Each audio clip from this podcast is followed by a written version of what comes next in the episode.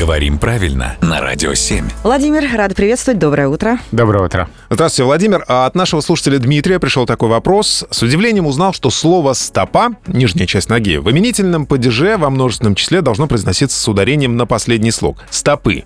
А выражение «пойти по стопам» кого-то звучит нормально, но стопы как-то режет слух. Нельзя ли как-то в этом слове в именительном падеже во множественном числе оправдать ударение на первый слог? Вот, к сожалению, нельзя, потому что стопы — это другое. А, Есть много слов «стопа» в русском языке. Это амонимы. Стопа как нижняя часть ноги. Стопа как единица стиха, такой термин литературоведения. Стопа как ряд одинаковых по размеру ровных предметов, наложенных один на другой. Ну, то, что стопка. Стопка книг. Книг, газет, э, кирпичей и так далее. Вот то, что газеты, книги — это стопы. Если это единица стиха, то это тоже стопы. Если это сосуд, то это тоже стопы. Потому что сосуды такие тоже бывают. А вот если это нижняя часть ноги, то это стопы. Вот здесь вот у нас ударение все-таки зависит от значения слова. То есть мои стопы устали или мои стопы поизносились, вот надо так.